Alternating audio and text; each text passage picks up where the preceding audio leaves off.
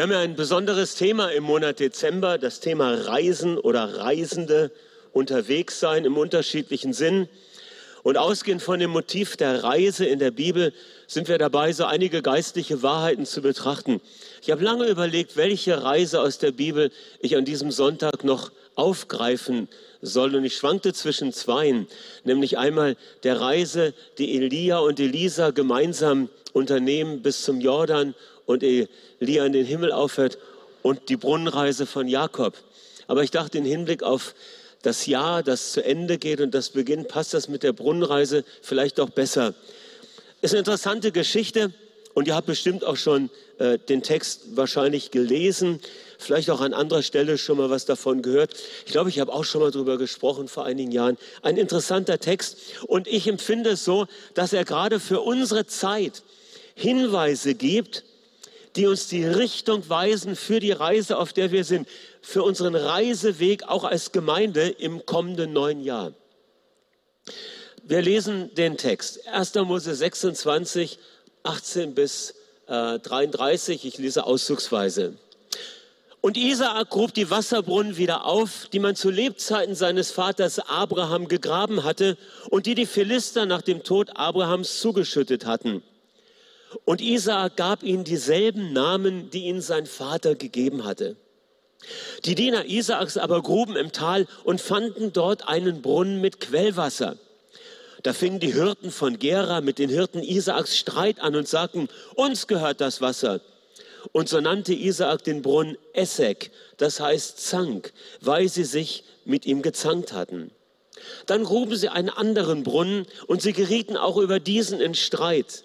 Und er nannte diesen Brunnen Sidna, das heißt Anfeindung. Da zog er weiter und grub einen anderen Brunnen. Über diesen gerieten sie nicht mehr in Streit. Und er nannte ihn Rehoboth, das heißt weiter Raum. Und er sprach, nun hat uns der Herr weiten Raum geschaffen und wir werden fruchtbar im Land sein. Von dort zog er hinauf nach Beersheba. Und der Herr erschien ihm in jener Nacht und sagte, ich bin der Gott deines Vaters Abraham. Fürchte dich nicht, denn ich bin mit dir. Ich will dich segnen und deine Nachkommen vermehren, um meines Dieners Abraham willen. Und er baute dort ein Altar und rief den Namen des Herrn an und schlug ja dort sein Zelt auf. Und die Diener Isaaks gruben auch dort einen Brunnen. Sie, die Feinde Isaaks, aber sagten, wir haben deutlich gesehen, dass der Herr mit dir ist. Und wir haben uns gesagt, es soll ein Schwur zwischen uns sein, zwischen uns und dir. Wir wollen einen Bund mit dir schließen.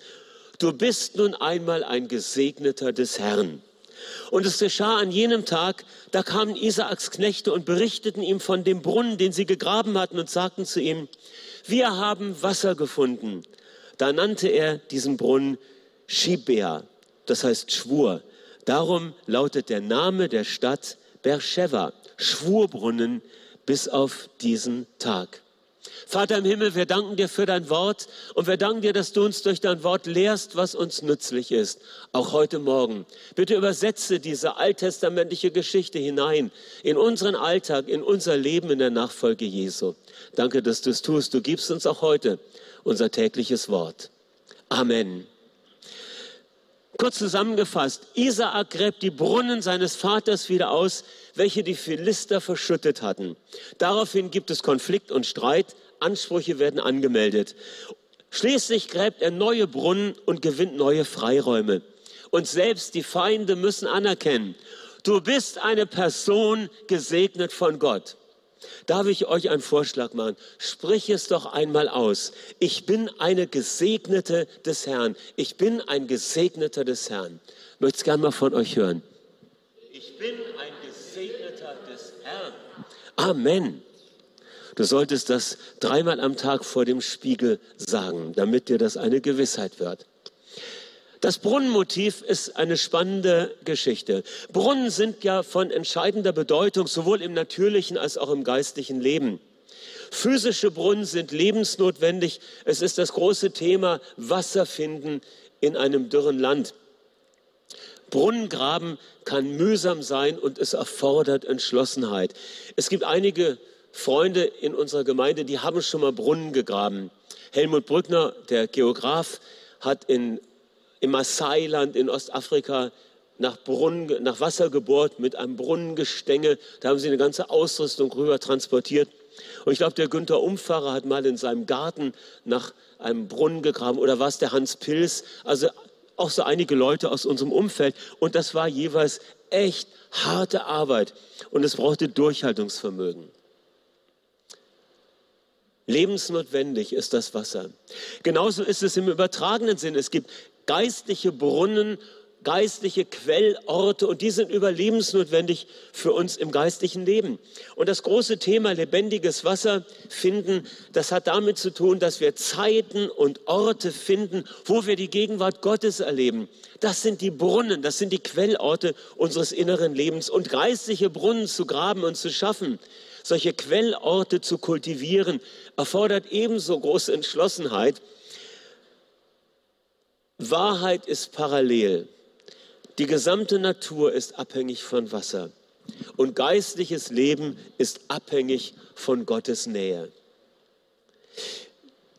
Was ist die Bedeutung eines Brunnens?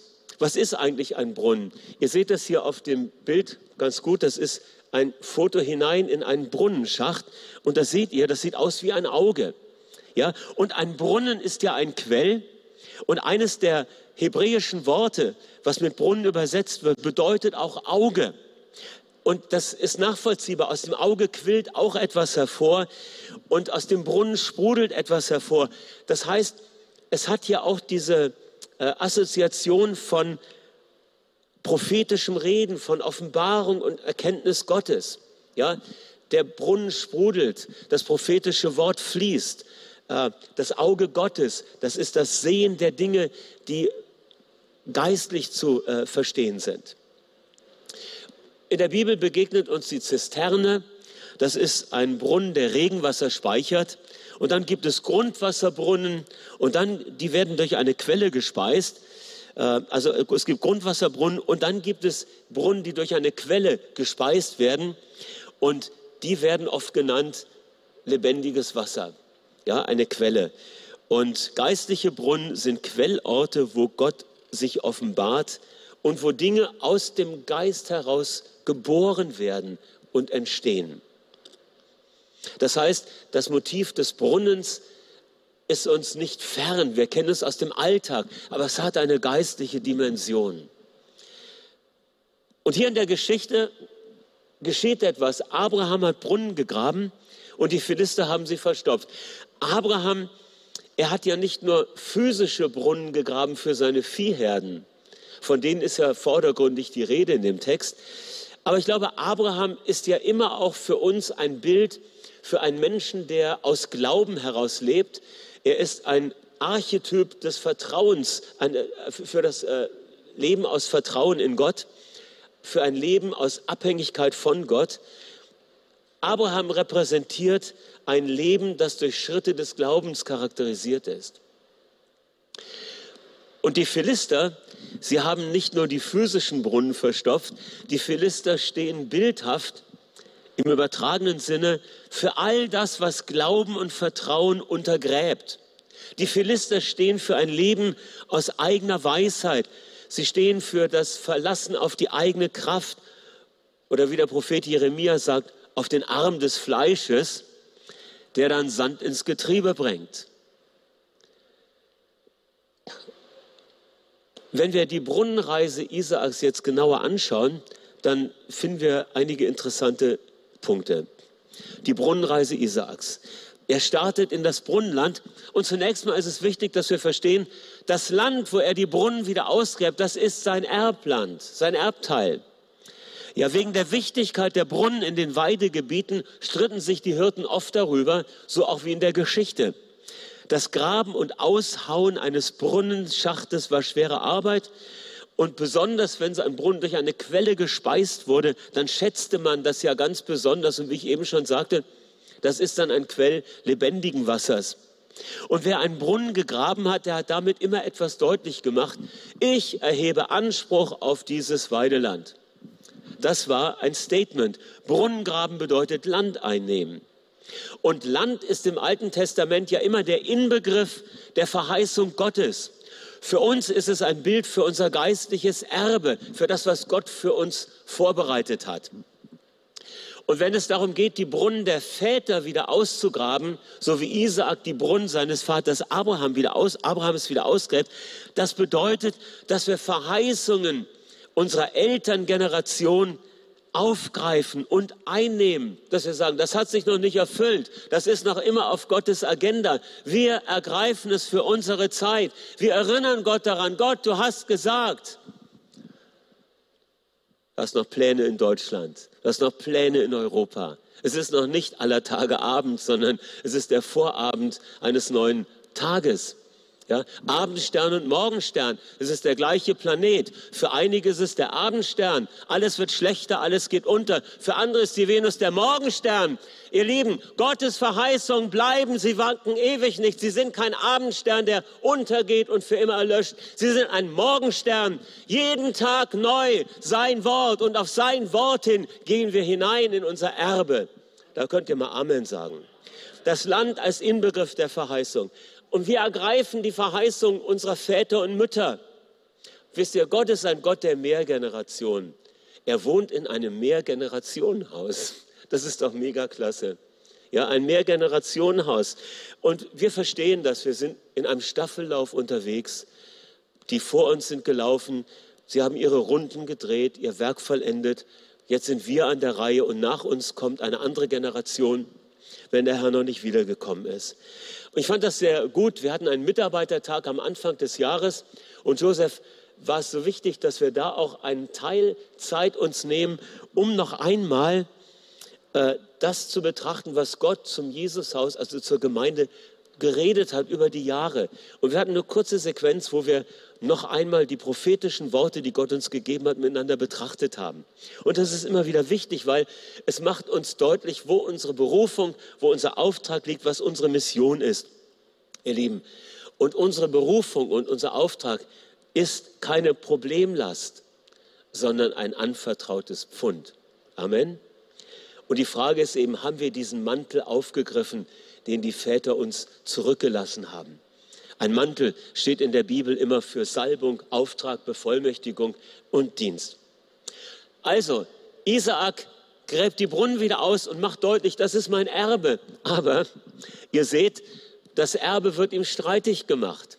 Die anderen Hirten, sie sagen, das gehört uns. Und was haben die Philister getan? Sie haben die Brunnen Abrahams mit Erde verstopft. Das ist ja auch irgendwie ein interessantes Bild. Das Wort verstopfen ist verwandt im Hebräischen mit verbergen, mit verstecken, mit unsichtbar machen. Also es ist eine Strategie des Feindes, die Quelle für uns unsichtbar zu machen.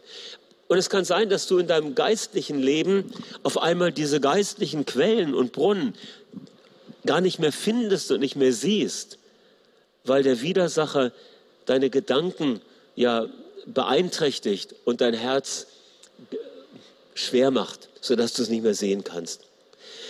Es heißt, sie wurden mit Erde gefüllt. Mit Erde. Erde steht für das Irdische, für die menschlichen Ideen und Gedanken und Standards, die Gott und seine Prioritäten eben oft missverstehen. Ja, Im Reich Gottes gibt es ein Primat von Herz über Kopf. Herz über Kopf. Im Herzen verstehen wir Gottes Wege. Der Verstand ist manchmal ohne Frucht.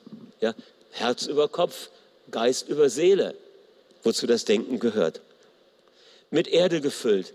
Das sind diese menschlichen Standards, die uns oft ausnocken.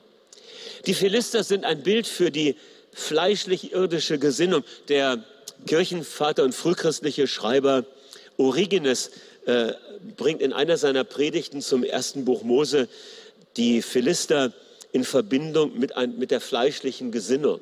Ja, er überträgt das äh, allegorisch und bildhaft.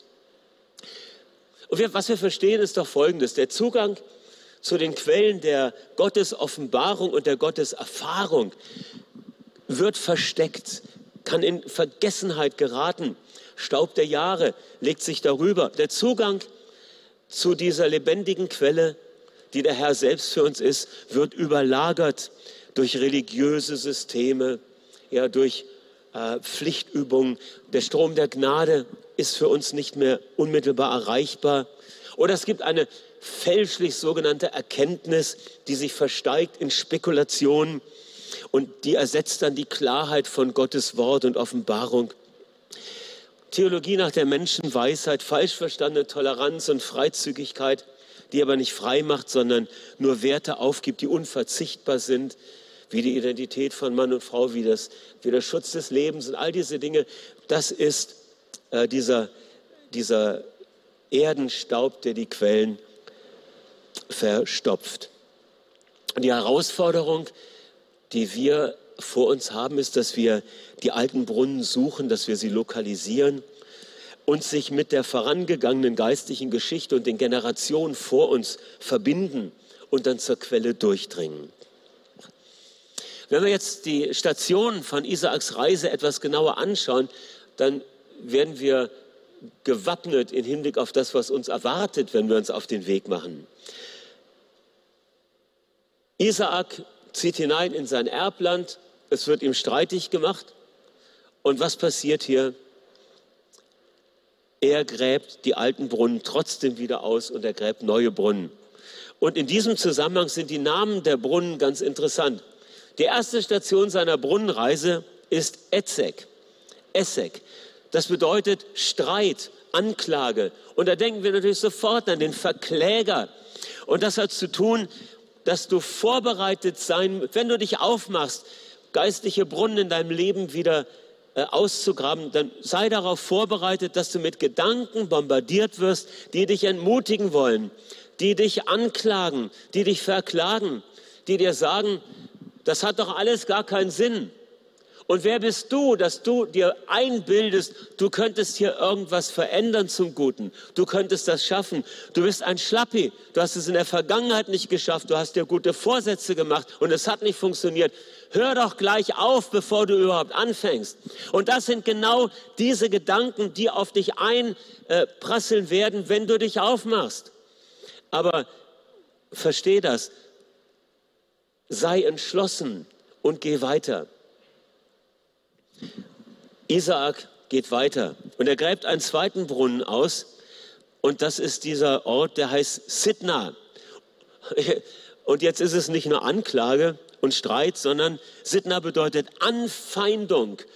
Es hat zu tun mit einem starken geistlichen Angriff. Mit anderen Worten, jetzt wird es noch schlimmer, als wie es angefangen hat. Jetzt hast du dich überwunden, weiterzugehen und der Widerstand wird größer. Es ist auf einmal nicht nur so ein Gedankenbombardement, sondern du spürst so einen geistlichen Druck, Widerstände, die dich lähmen. Hat das jemand schon mal erlebt? Du hast dich aufgemacht und du merkst, wie eine Schwere kommt, die dich richtig lähmt. Du stehst auf. Gestern hattest du noch sehr gute Pläne und Inspiration und an dem Morgen kommst du und du merkst, irgendwas stimmt hier nicht. Ja, da ist was in der geistlichen Welt in Bewegung. Da sind Widerstände, da ist Druck, da ist Entmutigung bis hin zur Hoffnungslosigkeit und es gibt vielleicht gar keinen rationalen Grund dafür, aber es drückt auf dich. Und dann ist es wichtig, dass du sagst, okay, ich kann das einordnen. Ich bin auf dem richtigen Weg. Ich mache genau das Richtige und ich mache es trotzdem, egal ob ich das jetzt äh, so fühle und erlebe oder nicht. Isaak ging von Etzek nach Sidna und dann ging er weiter und dann passierte was Interessantes. Er grub einen neuen Brunnen und auf dieser Brunnenreise ist das äh, der Ort, den er Rechobot nannte. Und Rechobot bedeutet weiter Raum. Raum und Ruhe vor meinen Feinden. Das erinnert am Psalm 23, denn der Herr deckt uns einen Tisch im Angesicht der Feinde und sein Banner ist aufgerichtet. Weiter Raum, Wachstum, Ausdehnung, Fruchtbarkeit, erweiterte Grenzen, Segen und Schutz. Wenn wir die ersten Stufen überwinden. Ihr Lieben, Widerstände sind wozu da? Widerstände sind zum Aufgeben? Nein. Widerstände sind zum Überwinden da. Das ist der Clou. Widerstände sind zum Überwinden da, damit wir Entschlossenheit und dranbleiben lernen. Widerstände tun etwas Gutes. Sie helfen uns zu überwinden. Nicht, weil wir so stark sind, sondern weil wir uns auf Gott verlassen weil wir das mit ihm tun und durch ihn tun. Okay? Dritte Station der Brunnenreise, Rechobot, weiter Raum. Und dann kommt es zum Durchbruch. Es kommt zu einer vierten Station und das ist Beersheba. Beersheba, der Endpunkt der Reise. Und das ist einfach total interessant, weil dort erscheint Gott dem Isaak in der Nacht und er erneuert mit ihm den Bund, den er mit seinem Vater geschlossen hat. Das heißt hier, fürchte dich nicht, denn ich bin mit dir, sagt Gott. Der Herr erschien ihm in jener Nacht und sagte, ich bin der Gott deines Vaters. Fürchte dich nicht. Ich bin mit dir. Ich will dich segnen und deine Nachkommen vermehren, um Abrahams willen. Das ist der Durchbruch. Gottes Bundesspruch, seine Offenbarung, seine Gegenwart. Ist doch stark, wenn Gott in der Nacht kommt und zu uns spricht, oder? Ich glaube, das wird er in der Zukunft vielleicht auch mal tun. Noch mehr tun. Das heißt, es hört sich ja so an, als wäre das seine Entscheidung. Ich glaube, dass wir oft gar nicht offen dafür sind. Aber warum nicht erwarten, dass Gott auch in der Nacht zu uns redet? Manche erleben das ja auch schon, dass Gottes Wort auf einmal in der Nacht kommt. Wer hat das schon mal erlebt, dass das Wort Gottes dich geweckt hat? ja, ist stark. Auf einmal hörst du Gott in der Nacht. Ein Bibelwort kommt dir in Erinnerung. Ich habe einmal ein Bibelwort geträumt. Das ist ganz lange her. Aber es war stark. Es war äh, vor meiner Verlobung mit Hannelore. Da habe ich ein Bibelwort über Verlobung geträumt. Werde ich nie vergessen. Es hat mir so viel Mut gegeben, ja, sie zu fragen, ob sie meine Frau werden will. Und einmal habe ich einen Gottesdienst geträumt, das ist auch schon länger her, da wusste ich genau, wie es abläuft. Das ist richtig gut, Leute. Und da gibt es noch viel, viel mehr. Gottes Bundesspruch, seine Offenbarung, seine Gegenwart. Und am Ende müssen selbst die Feinde anerkennen, das sind die Gesegneten des Herrn. Das sind die Gesegneten des Herrn. Ihr Lieben, wann immer wir auf unserer Reise mit Gott im Bild gesprochen Brunnen ausgraben, seien das jetzt alte Brunnen oder neue Brunnen, dann entsteht Konflikt. Es entsteht Konflikt. Ich weiß nicht, woher der kommen wird in deinem Leben, aber es wird irgendwie Konflikt und Spannung da sein. Und wann immer wir alte Wahrheiten wiederentdecken und neu ergreifen, wann immer wir eine neue Wahrheit erkennen und anwenden, dann wird es Gegenwind geben. Lasst euch nicht erschrecken. Ja? Wenn wir eine Bewegung Gottes erleben, dann gibt es Widerstand durch den Bösen, durch die Welt, manchmal auch durch Mit Mitgeschwister. Sei darauf vorbereitet und lass dich nicht irritieren und entmutigen. Du bist auf der richtigen Reise, so wie Isaak auch war. Gott hat Freiraum, dein Rechobot erwartet dich. Und dein Beersheba, Gott steht zu seinem Wort des Bundes. Er ist der bündnistreue Gott und seine Liebe ist Chesed, Bündnisliebe. Jeremia sagt mal, es gibt nur eine lebendige Quelle und die darf nicht verlassen oder ersetzt werden. Die Geschichte stellt uns einige Fragen, Herzensfragen nenne ich die. Und die erste Frage lautet, wo sind die Quellorte in deinem persönlichen Leben? Wo sind die Quellorte in meinem persönlichen Leben? Und wie sind sie heute beschaffen? Wie ist ihr Zustand? Sind sie verschüttet? Sind sie aktiviert? Sind sie vergessen oder sind sie lebendig? Und diese Frage betrifft so das, unser Herz, das Herzensland, nennen wir das mal so, die persönliche geistliche Erweckung. Ja, wie sieht es aus um meine, meine Brunnen im geistlichen Leben? Sind sie zugeschüttet oder sind sie freigelegt und aktiviert? Was für uns persönlich gilt, das gilt auch für uns als Kollektiv, als Gemeinschaft, als Gemeinde. Und da können wir fragen einmal, was sind die alten geistlichen Brunnen im Gemeindeleben? Diese Frage betrifft so unser altes Erbland, ja, das, was wir kennen, was uns vertraut ist. Was ist denn so, äh, was haben wir denn als Gemeinde an Gaben und Berufungen in unserem Gepäck? Was hat uns in der Vergangenheit geholfen, Gottes Gegenwart zu erleben? Vielleicht waren es Gebetsnächte, vielleicht waren es Erweckungsversammlungen, vielleicht waren es bestimmte andere Aktivitäten, Gebets- und Fastentage oder Segnungszeiten oder Zeiten, wo wir zu den Füßen Jesu sitzen, ohne Zweck, ohne Absicht. Was sind diese Dinge, die wir als alte geistliche Brunnen im Gemeindeleben bezeichnen könnten? Es ist gut darüber nachzudenken.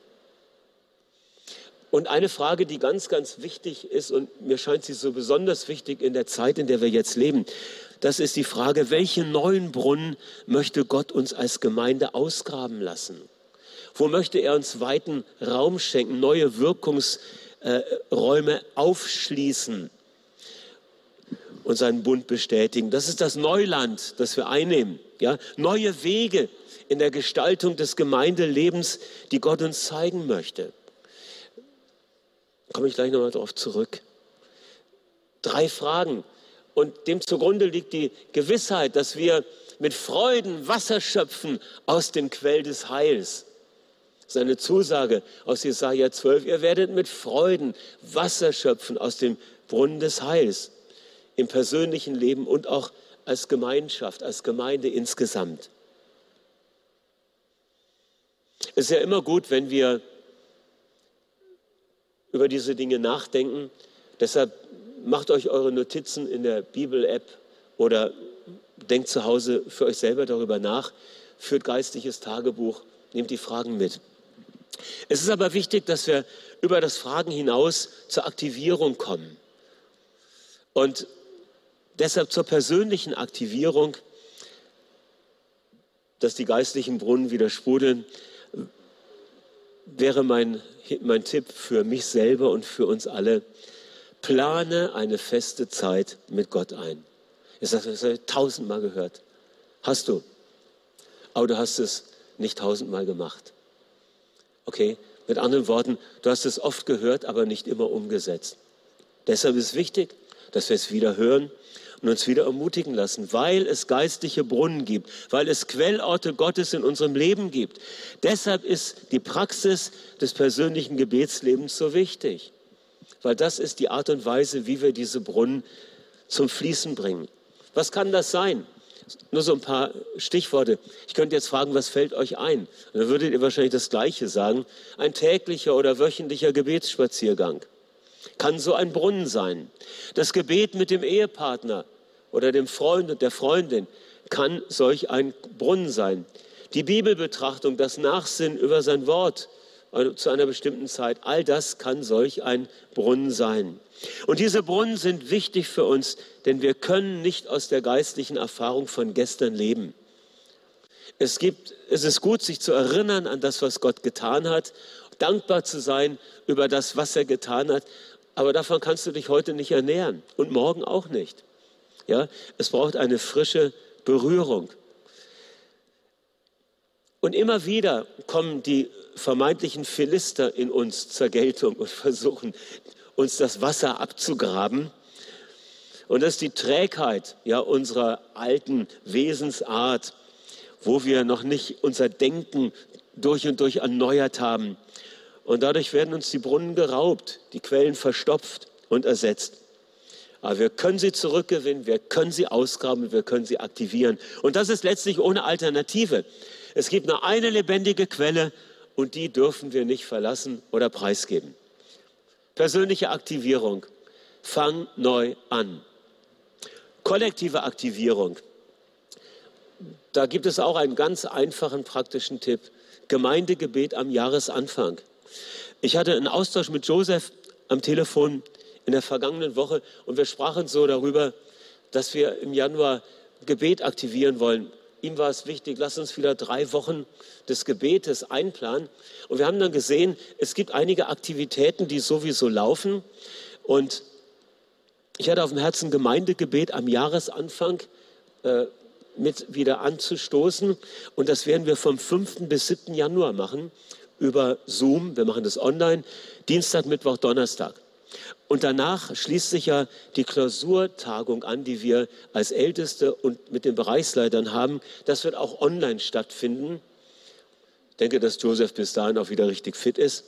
Und dann gibt es die Allianz-Gebetswoche vom 11. bis 17. Januar, wo in der Stadt, in verschiedenen Gemeinden, jeden Abend Gebetstreffen unterschiedlicher Art mit unterschiedlichen Schwerpunkten stattfinden, an denen wir teilnehmen.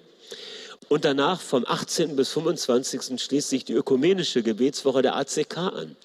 Und da werden wir auch euch ermutigen, teilzunehmen. Es wird auch wieder Veranstaltungen in der Johanneskirche geben, wo ich selber auch dabei bin.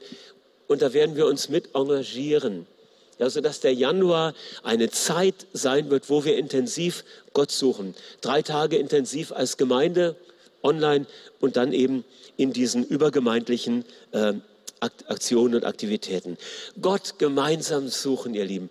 Das ist ein Schlüssel. Und ich glaube, für die Gemeinden in unserer Zeit, für die Kirche heute ist es so wichtig, die Quelle zu suchen, den Brunnen zu finden, der Gott selber ist. Er ist unser Brunnen. Und in der aktuellen Zeit, in der wir sind und den Verwerfungen unserer Tage, da ist es doch so wichtig, dass wir von Gott hören, wie wir uns als Gemeinde organisieren und strategisch aufstellen.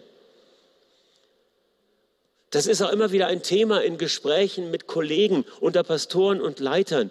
Ja, die Frage, müssen wir auf einfache Strukturen zurückgreifen können? Ja, wir sind jetzt sehr stark abhängig vom Streaming, vom Online, vom Digitalen, äh, äh, von dem, was wir digital machen können. Aber nur mal, über, über, wenn wir überlegen, was ist denn, wenn vertraute Dinge für eine bestimmte Zeit wegbrechen und digitale Systeme mal nicht zur Verfügung stellen?